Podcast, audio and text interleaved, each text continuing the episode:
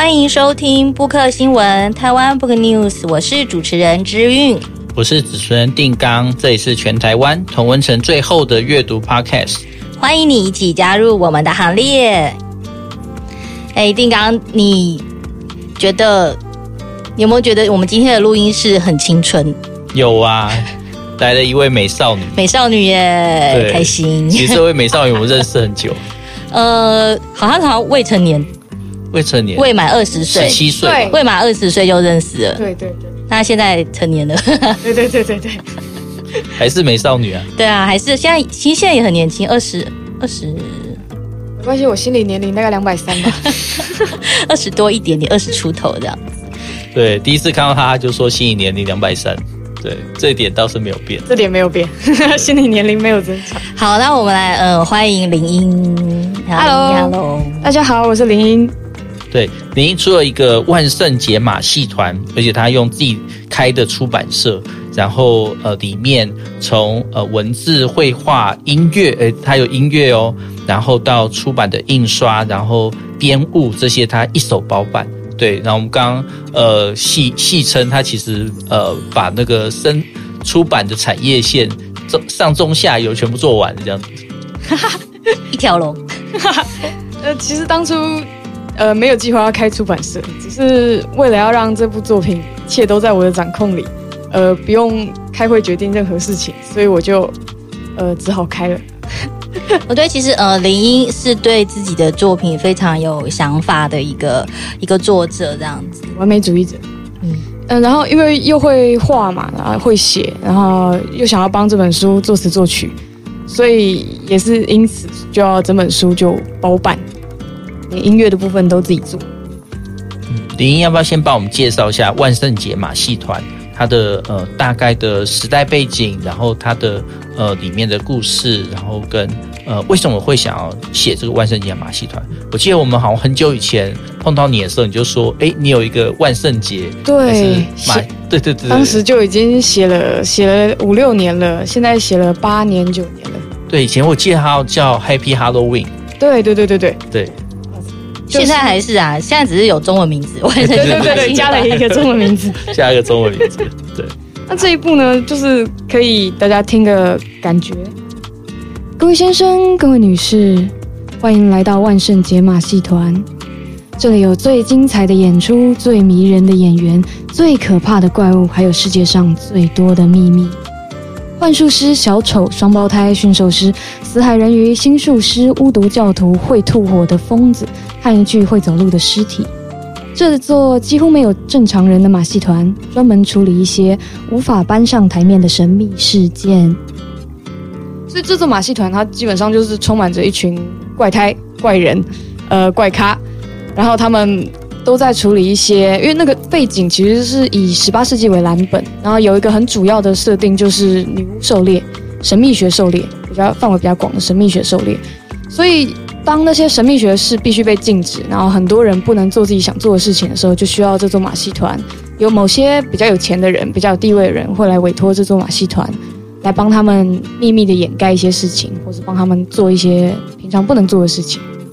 那会找马戏团呢，是因为马戏团平常在表演，他们就是需要怪胎和怪物，所以当别人来看的时候，会以为说所有东西都只是演的，都是在舞台上的，所以它就变成一个障眼法，就可以让他们实际上里面真的混了几头真的真的怪物啊，实际上真的在做一些呃不那么正常、不那么呃不那么普通的事情。那跟万圣节有什么关系？跟万圣节哦，嗯、呃，其实。跟万圣，它这座马戏团就叫万圣节马戏团哦，所以是马戏团的名字。马戏团的名字叫万圣节。那里面其实跟万圣节，嗯，还有它的第一集的开场在秋天深秋，我是其实是设定在大概就是万圣节的那段期间。那在第九集它结束的时候，应该也会是在深秋，所以它就是写这座马戏团一整年啊、呃，用九本书去写啊、呃，从秋天到冬天，在春天、夏天到秋天。真的，我我刚才听到一个关键字，九本书会有九本，对，我会写九年。天哪，会爆肝！所以你现在已经出到了第二集，对，第三集写到两万五左右，不知道会不会删掉。然后可是你每一集都很厚一本，会越来越厚吧？会越来越厚。好，八百万字的创作没有了。呃，九百多，九百多。哎，不不，不是不是吧？不是吧？等一下，一本十万的话没有啦，大概一百两百万啦。你这样一本才十万，真假？呃，我觉得应该有十多万。第二第一集十快十一吧，那第二集好像是十二万字左右。哦，嗯，哎，刚刚听到就是像女巫狩猎啊，或是呃，就是魔术呃神秘学士。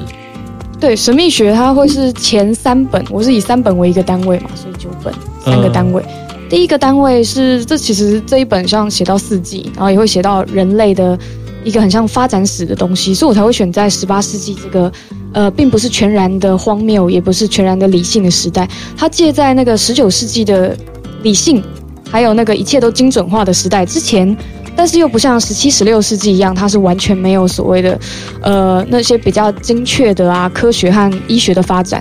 十八世纪它就是一个中介，一个中古。和现代科技的一个中介点，所以我会希望选在这个时代来讲一个光与暗的交界，一个远古和现代的交界。然后它的前三本会是神秘学，就是因为人类的起源就是神秘学。当你不了解科学的时候，它就是它就是炼金术；当你不了解医学的时候，它就是巫医，它就是一群巫师在做法，给你吃一些药。但其实那些药是真的有用，它它就是旁边摘着草，但是那些是有药用的。所以医学的起源它是巫医，那女巫的起源它也是巫医，所以这就是神秘学很有趣的地方。当你不了解一样学科、一样学门的时候，它就会是神秘学。所以我选择神秘学作为开头，那是人类最原始发展的一个，对整个世界对他来说都是问号的时代。那在接下来的三本会走到人类的呃社会是一个走向理性。但是最后三本呢，走向理性之后，我觉得比理性更难理解的就是，呃，除了感性之外，它就是一个精神。精神跟神秘学是不一样的，一个精神的提升，我觉得会是后三集的一个主题，就是走到角色的内在、内心和过去。哦，所以林颖本来就呃对神秘学很感兴趣。所以想说把类似的主题，然后跟对于时代的整个变化融合在一起，变成一个长篇叙事的这样子的一个大部头的小说，这是你一开始就想要做的事情。对对对，所以这部小说哈，我会这么这么的看重它，到要完全掌控它，要呃开了一家出版社，就是因为这部小说融合了几乎所有我喜欢的东西。我小时候就是每天都抱着一本最喜欢的书，那时候我大概一岁半三岁吧。我就是抱着一本叫做《人体大百科》，我每天都在看人类的肠子拉长有多长，我就觉得很兴奋，然后就看人一层一层揭开。所以马戏团它刚开始有出一个第一个版本的封面，那是我自己画自己设计的，它就是很像人体解剖图一样，第一层是肌肉，翻开之后是骨骼。对，在书里面其实呃有很多开肠破肚。还有多解剖知识可以具体应用，对，甚至是一个死人如何把他的肝切下来，然后看看他到底死了没，对对，对，对，对，类似的场景，对，其实还蛮猎奇的这样子。对，我就是喜欢各种呃奇怪的东西，还有我喜欢理解一件事情拆开来之后的本质啊。对，其实不一定是希望它恐怖，我只是想要知道这个东西切开来是什么，所以我会选择一些我比较难理解的东西，例如说恐惧。恐惧是什么？我们为什么会恐惧一样东西？通常它就是起源于未知。我们因为不了解它，所以恐惧。所以一开始，呃，东方人他会恐惧西方人，说洋鬼子，我是说日本鬼子，它就是起源于一种不了解的，呃的恐惧。那你的恐惧是什么？这位泰斯，我的恐惧哦，呃，我只要我只要碰到恐惧，我就会去理解它，然后我就会强逼自己。所以倒没有什么太特定的恐惧的对象或是物件，但是我已经把恐惧跟兴奋挂钩在一起了，所以有时候我不清楚我到底是怕还是兴奋。对，因为我们从认识开始就知道他是一个超嗨的，就是写作者，他的嗨会表现在譬如说他会用音乐，然后他会用戏剧，他会用各种表演来丰富他的里面的角色或者是作品或者情节本身。对啊，那林英也非常会唱歌。那今天可惜就是在录音室的空间比较小，所以我们没有办法准备乐器，不然林英还会好多乐器。对，我们之前看过他表演过长笛吗？还是那是横笛，还有古筝，还有钢琴。呃，对，呃，像万圣节马戏团这个，你也帮他配了音乐，对不对？歌曲。对，这是可以唱一下，因为第一集配了一首。那那首歌就是现在是被应该会被找进纪录片里面当配乐，呃一部台湾文学纪录片叫呃我他们在岛屿写作系列，呃杨泽的那一部，要把它找去当配乐。那第二集的也会放进纪录片。那我可以唱一下第二集，第一集是知更鸟，算是呃我的曲比书还红。我也是因为曲，所以被找进那个台北诗歌节去去那个呃演讲和表演。你，你那个知更鸟是改那个童话故事的那个？呃，其实不是，不是。我当时是一个来一笔就就写了。然后。那第二集的话有配了两首歌，我唱其中一首叫做《行星的孩子们》。哦，我我都呃关于这一部，因为它背景比较接近西方，所以我都是用英文写歌。据说我的英文歌唱的比中文歌还好，很难过。Children of Saturn love to see, children of Jupiter, ruler and mallet, children of Mercury love to draw, children of Mars pen books, children of Venus they can sculpt. Children of sun, a country they are. Children of moon, inside they live. Children of earth, nothing they. Children of earth, nothing they. 哇，好棒！我觉得你唱歌有种，你讲不讲讲很有味道。嗯嗯，就是之前跟一群老人家去唱卡拉 OK 的时候，他们就。我大惊说：“你唱歌好像老生哦，老生。就老生那个歌仔戏，有那种一九六零年代那种复古蓝调蓝调歌手的那种唱唱的对的感觉，这样子对，歌声比说话声音很老很多，充分表现你一百二十岁，不是啊，两百两百三十岁，我常换岁，我确定。哎，那你你再我们再来谈谈一下书，因为我刚才你你刚才稍微简单一下说，你就想要企图用呃回到那个时间点去描写或者表达出人类在已知未知，然后光光与暗那些的东西。那嗯、所以它是一个怎么讲？它算是个悬疑推理还是什么？它哦，呃，这是我剧呃。我据我我也问过我身边的朋友说，这一部它到底是我呃像它的分类就是很有趣的一个点。第一集的话，我是原本希望它分在文学，所以我就在申请 ISBN 的时候就特别标注它应该算是文学小台湾文学。然后但是他就给了我一个就是小说这个大类别，所以后来第二集我想说，那我要延续上次，我就申请小说，结果他把它标成台湾文学，所以我的第一集跟第二集是放在不同的分类里的。所以我不知道 ISBN 他们那边在想什么，但是。我觉得这是一个很有趣的现象啊，因为这一部我当初会自己开出版社，也是因为我无法断定我应该要投哪一家。它到底是轻小说还是文学？它的呃笔法和它的应该说它的内容和题材，其实还包含人物在内，全部都是走一个很像呃日本漫画的感觉，或是西方的西方的像史蒂芬金。那在台湾的话，这种东西。通常不会把它定为文学，所以当时我就想很久，最后就是结论就是我自己出的。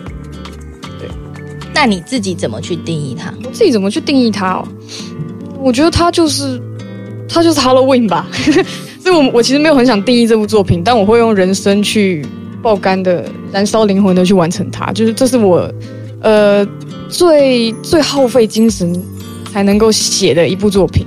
像我作曲、作词、画画都不需要用到这么多的呃灵魂或是肝的力量，但是写这一部就是必须得让它完美，所以一删再删，一放再放，然后再拆开，呃，再重组，就是要找到一个对他来说最完美的样子。所以我其实并不擅长写小说，呃，因为这个真的很难。可是就因为它很难，我就抖 M 嘛，被虐倾向、虐倾向，所以我就是挑一个最难的，我想要去攻占它和完成它。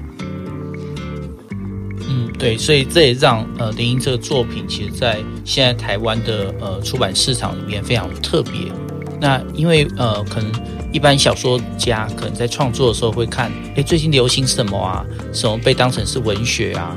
什么呃样的写作题材会吸引呃大家注意？那可是林英在呃做这个作品的时候，其实完全没考虑这个，他就是想要完成 Halloween。对对，因为。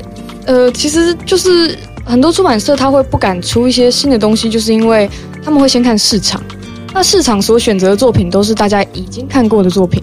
那艺术创作呢，它并不是要求其同，而是要求其异。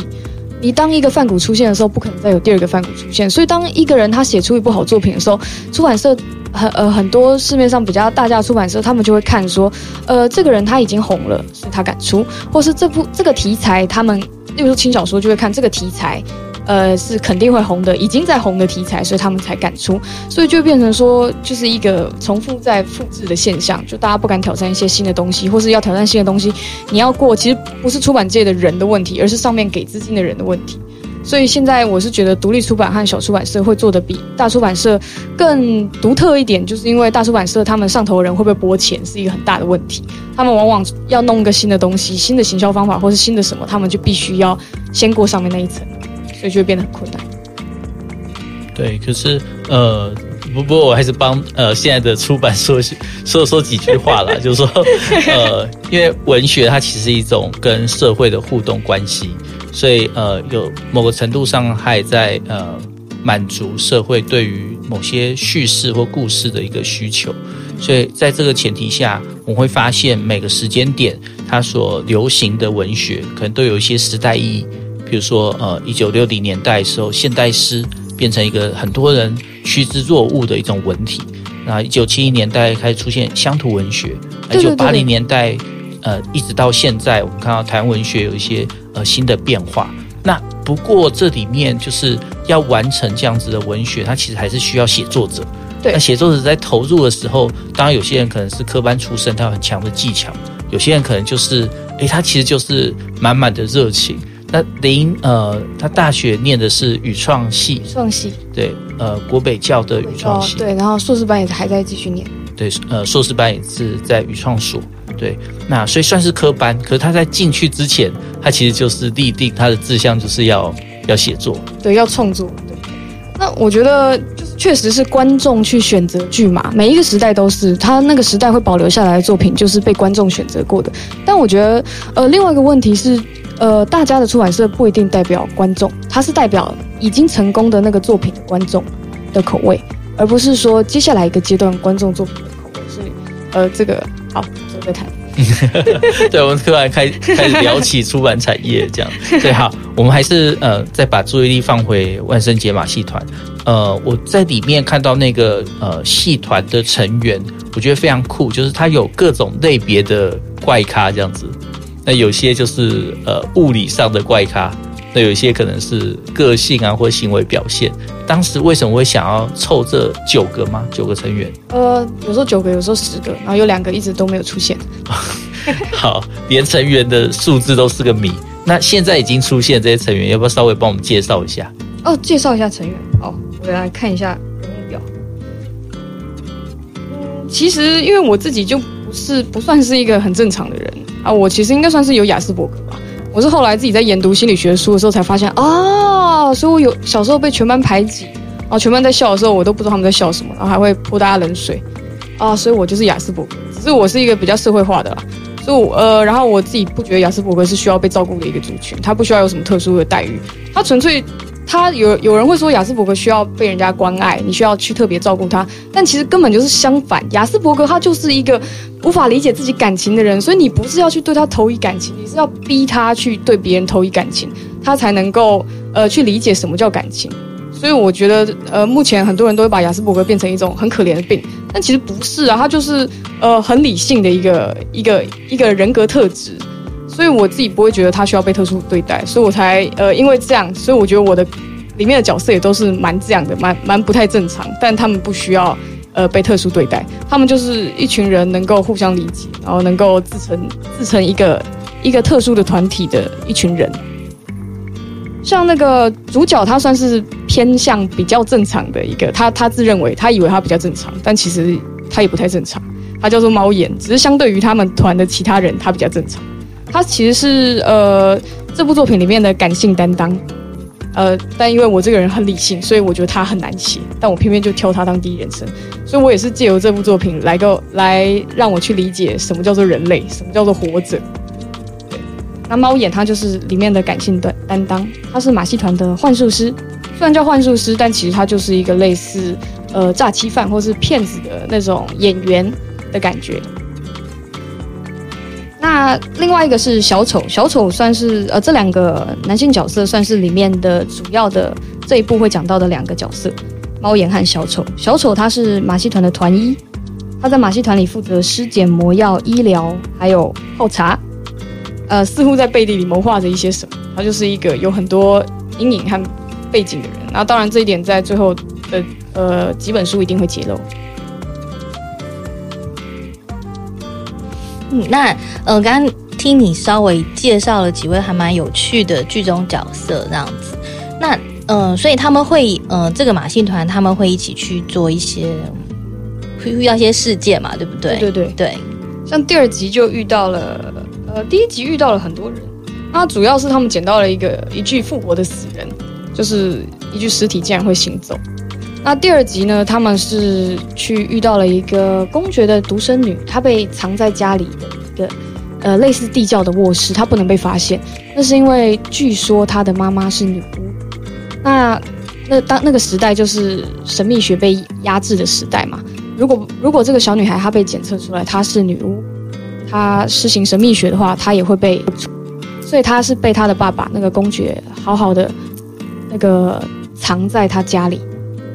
外面有传言说她可能也是女巫，但是没有实质的证据和证言，所以，呃，那些巡守队就是那些抓女巫的人就没有办法进去。好，不要再讲下去就破哎。对对 对，大家有兴趣要去看那个万圣节马戏团。那另外就是，其实，嗯、呃、嗯、呃，我一直觉得林一她是个很。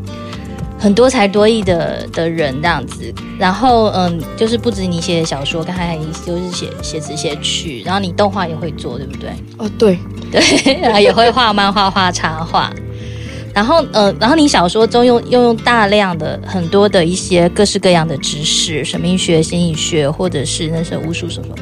你怎么去找这些题材？你的资料，你是平常会花很多时间去查资料？对，其实找资料算是我的兴趣啊。这就是为什么我写了那么多个版本，因为我第一个版本不小心把它写成百科全书，后来我发现这样不行，这不是小说，我就重写了八次才变成现在的样子。那找资料，其实我为了找资料，我就练就了呃好英文。我在高中的时候，我读中山女高嘛，那我其实当时是全校英文倒数。